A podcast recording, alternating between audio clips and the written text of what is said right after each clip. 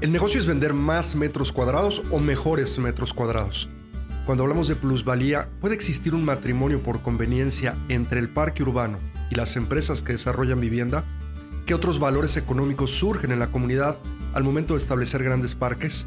Te damos la bienvenida a este, el episodio 57 de Podcast Parques. Hoy con un tema súper interesante y al que debemos comenzar a prestarle más atención en nuestras ciudades. Hoy vamos a hablar del papel del parque urbano en el aumento de plusvalía de los territorios que están aledaños a él. ¿Qué relación real existe entre el aumento de esta plusvalía y las condiciones del espacio? ¿Es realmente una buena apuesta por parte de las empresas que desarrollan vivienda el construir y equipar mejores parques? ¿Qué ejemplos podemos conocer que demuestren el aumento del valor de las viviendas al momento de establecer parques de calidad? Quédate para conocer todos, todos estos detalles que ya comenzamos. Estás escuchando Podcast Parques, donde encontrarás tips, consejos y las mejores prácticas probadas por expertos internacionales. Esta y cada semana. Ahora con ustedes, su anfitrión, Luis Roman. El aumento de valor en las propiedades aledañas a un parque por el parque mismo no es un concepto para nada nuevo. El problema es que es poco conocido. Frederick Law Olmsted, ya lo hemos mencionado mucho en este espacio de Podcast Parques, uno de los padres del paisajismo, si no el padre de los grandes parques urbanos en los Estados Unidos a partir de 1850, fue precisamente uno de los primeros en realizar un estudio que muestra que los parques aumentan el valor de las propiedades aledañas a ellos. En 1856, un año antes de que comenzara la construcción del Parque Central de Nueva York, Olmsted estimó que los tres distritos que lo rodeaban en ese momento estaban valorados en 26.4 millones de dólares. Después de la finalización del parque en 1873, 17 años después, este mismo grupo de propiedades tenían un valor de 236 millones de dólares. Olmsted, un genio, usó estas cifras para justificar el costo de tan solo 13.9 millones de dólares en la construcción del Central Park, lo cual superó en gran medida el presupuesto original, que era de 1.5 millones. En los próximos años, los ingresos fiscales generaron compensaciones mucho, muy superiores que el costo de la construcción del parque. Hoy, por ejemplo, un departamento con vista al Parque Central de Nueva York comienza su precio de venta arriba de los 10 millones de dólares. Si el Parque Central es uno de los lugares que más quieren visitar las personas que van a Nueva York, y si Olmsted pudo demostrar hace más de 150 años que era un super negocio, no solo social, pero económico, hacer parques con esta visión, ¿qué nos pasó que no aprendimos la lección? Vamos a revisar algunos casos de éxito modernos que se han empezado a documentar de manera muy profunda, sobre todo en los Estados Unidos, y que en América Latina nos deben de servir de ejemplo. Tenemos muchas lecciones que aprender y comunicar, sobre todo con la industria de los bienes raíces y las desarrolladoras de vivienda, quienes son al final de cuentas los responsables directos o unos de los responsables directos, junto con las municipalidades, de ayudarnos a construir nuestras ciudades. El primer ejemplo, el High Line de Nueva York. Este proyecto tuvo un costo de 250 millones de dólares aproximadamente. Su año de apertura fue en el 2005, después de haber puesto la primera piedra en 1997, y tuvo un impacto económico de 2 billones de dólares según un estudio de HRA, una consultora de Nueva York. Se desarrollaron 29 proyectos mayores, se crearon 23 mil puestos de trabajo.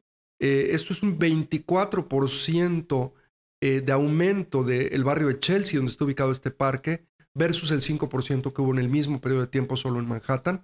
2.550 unidades habitacionales nuevas, más de mil cuartos de hotel nuevo, 423 mil metros cuadrados de oficinas y 5 millones de visitantes anualmente.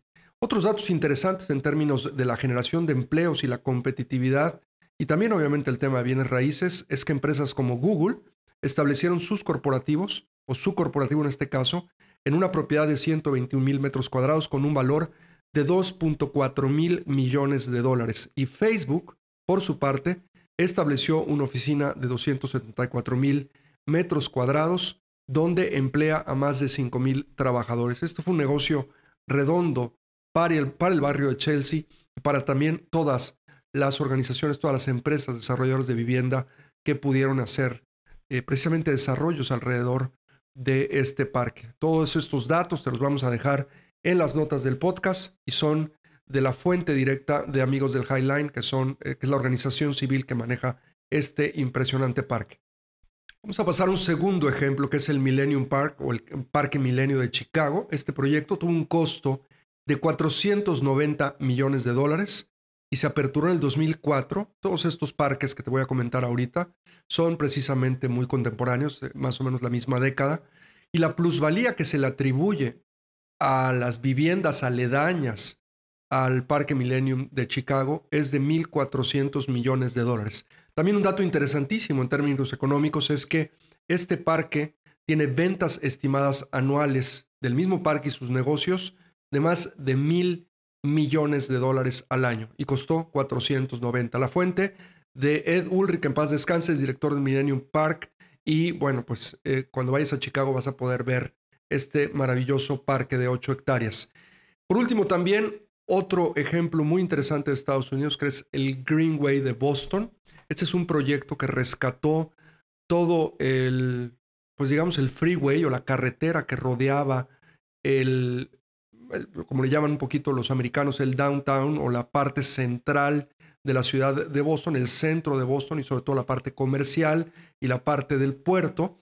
Y los bostonianos tenían segundos pisos y obviamente tenían también en el primer piso toda una carretera. Bueno, pues a esto le llamaron precisamente el Big Dig, que fue la excavación más grande que en Estados Unidos se ha dado. Y pues tiraron el segundo piso, tiraron el primer piso y mandaron todos los coches por debajo y hicieron un maravilloso parque que costó el parque, no la excavación, 57 millones de dólares. Se aperturó también eh, simultáneamente o parecido en términos de años con el Millennium Park y el Highline en el 2008. Y otros datos interesantes en términos de esto, la competitividad y la generación de empleos. General Electric trasladó su corporativo de Connecticut a la bahía de Boston, en este distrito del Seaport, en una propiedad de 200 millones de dólares. Y también Wayfair, que es un retail de servicios en línea, estableció sus oficinas corporativas empleando a más de 10.000 personas. Ambas empresas, al igual que el Highline, pues fueron obviamente por el caso del parque. A pesar de que fue hace más de 150 años cuando Olmsted estableció este primer estudio de plusvalías, no solamente para el Central Park, en general para los espacios públicos, para las viviendas aledañas a este parque central de Nueva York, no ha sido hasta hace muy poco menos de 20 años que se empezaron a hacer estudios serios sobre este importantísimo tema. Y es que si logramos probar el caso, podremos cambiar la historia de nuestra ciudad. Si logramos que la industria desarrolladora de vivienda, la industria de los bienes raíces, pueda ver al espacio público como un activo y no al revés, como un pasivo, estaremos dando un paso definitivo en una mejor construcción de nuestras ciudades. Te vamos a compartir la referencia de tres documentos que nos pueden servir a todos para construir este caso.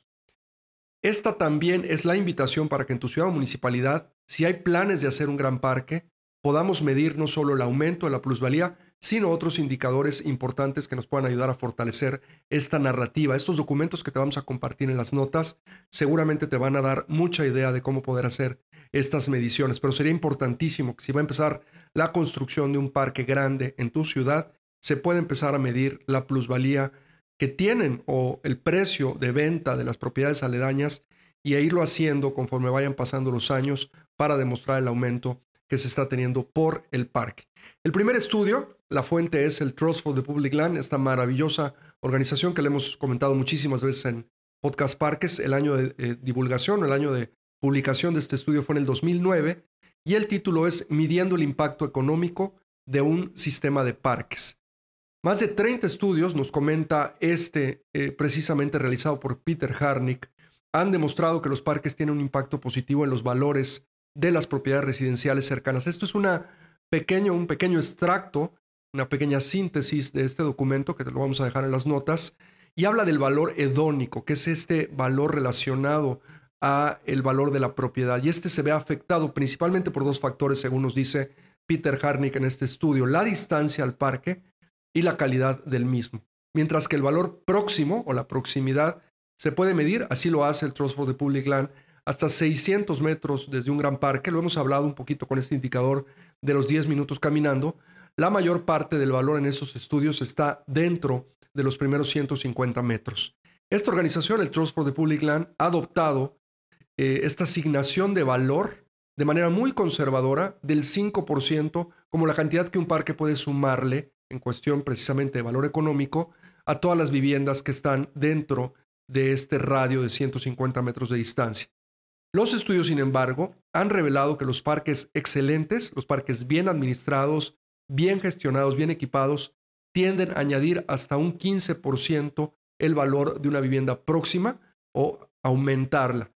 Esto es los estudios del Trust for the Public Land. Hay otros que se van hasta el 25 inclusive. Bueno, vamos a ver otro precisamente, estudio muy interesante. Este es nuestro estudio número 2 y la fuente es la Universidad de Texas, AM.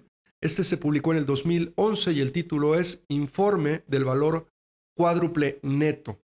Y este estudio precisamente hablando del Millennium Park, que es uno de los ejemplos que acabamos de mencionar en este episodio, se hizo precisamente sobre el Millennium Park y más de 50 eh, indicadores de rentabilidad social que midió este estudio. Y es que el Millennium Park está ubicado en Chicago, en Illinois. Se distingue, es un parque que se distingue por la calidad de su conceptualización, su diseño y su gestión. Hay elementos de diseño de clase mundial, es un parque escultórico maravilloso que se han implementado eh, a lo largo de todo el espacio y que los visitantes siguen regresando cada año a visitarlo. De hecho, es uno de los atractivos turísticos más importantes de esta ciudad. Estos elementos y la popularidad resultante del parque han creado un valor, un aumento del valor inmobiliario de la propiedad y lo que está adyacente a él. El sitio del parque se ha transformado de un lugar público a un destino internacional a medida que Chicago se ha elevado a su estado actual de ciudad mundial. Los alquileres en edificios de apartamentos adyacentes al parque Millennium aumentaron 22.4% desde que el parque abrió sus puertas en el 2004. Millennium Park añade claramente valor a los bienes raíces residenciales con vista sobre todo a la propiedad. Existe de hecho en este estudio la prueba de que hay un exceso de 125 dólares por pie cuadrado en el precio de las propiedades con vista al parque. Bueno, vamos al tercero, y este es un estudio mucho más amplio, mucho más abierto, que fue dirigido por el Instituto de Tierra Pública eh, Urbana de los Estados Unidos, el Urban Land Institute. Este es mucho más reciente, es un estudio del 2018, te lo vamos a dejar también las notas para que lo puedas descargar y leer, y se llama El caso del espacio abierto. ¿Por qué la industria inmobiliaria debería invertir en parques? Así de sencillo. El documento explora los beneficios de la participación del sector privado en la creación, el mantenimiento y la programación de parques, desde mayores rendimientos de la inversión para desarrolladores de vivienda que puedan incluir espacios abiertos en sus proyectos, hasta mejores resultados en la salud comunitaria. Esta publicación del Urban Land Institute incorpora investigaciones realizadas por el personal de esta organización misma, así como las aportaciones de entrevistas con las partes interesadas incluso con miembros de esta organización, que es una organización que está en todo el mundo, tiene miembros de todo el mundo, que han desarrollado o apoyado parques y espacios abiertos a través de inversiones en estos proyectos. Después de haber enumerado estos esfuerzos que inició Olmsted hace más de 150 años en el Central Park, pero que ya se han ido probando con otros estudios y otros parques también han corrido este tipo de análisis para demostrar el aumento de la plusvalía en las viviendas aledañas a estos mismos, no es casualidad que esto se esté poniendo de moda y que cada vez más los desarrolladores de vivienda utilicen, por ejemplo, por lo menos ahora en un tema de nombre comercial, en sus proyectos la palabra parque. En la ciudad donde yo vivo está el Parque Central, está entre parques, el fraccionamiento entre parques o el fraccionamiento del parque, o hay N cantidad de ellos que utilizan la palabra parque para poder ampliar su oferta comercial. Si los desarrolladores entonces, y esta es la pregunta, ya empiezan a ser más conscientes de esta relación positiva, ¿qué nos está faltando para poder lograr que se hagan más y mejores parques? Estas son pues las conclusiones más importantes sobre este matrimonio que debe de existir entre quienes construyen las ciudades y sus espacios públicos, pensando en que esta relación es un ganar-ganar para ambas partes. Entonces podemos concluir lo siguiente. Número uno, el aumento de la plusvalía en viviendas aledañas o adyacentes a los parques urbanos de calidad, bien programados y administrados, es una realidad que si bien no es muy conocida, existe y es importante que la tomemos en cuenta al momento de planear, diseñar y construir nuestros parques. Número dos, existen numerosos estudios que demuestran que esta relación es real y que se puede cuantificar. Número tres, el aumento de plusvalía no es el único beneficio económico que los parques pueden generar en nuestras ciudades. Acompañado a este concepto siempre existen beneficios paralelos como el aumento de la competitividad. Lo demostramos ahora con todas estas empresas que mudan o mueven sus corporativos, sus oficinas a lugares donde hay parques porque la gente quiere vivir cerca de los espacios públicos. Pero también hay una oferta de más y mejores empleos y también hay generación de concesiones, entre otros.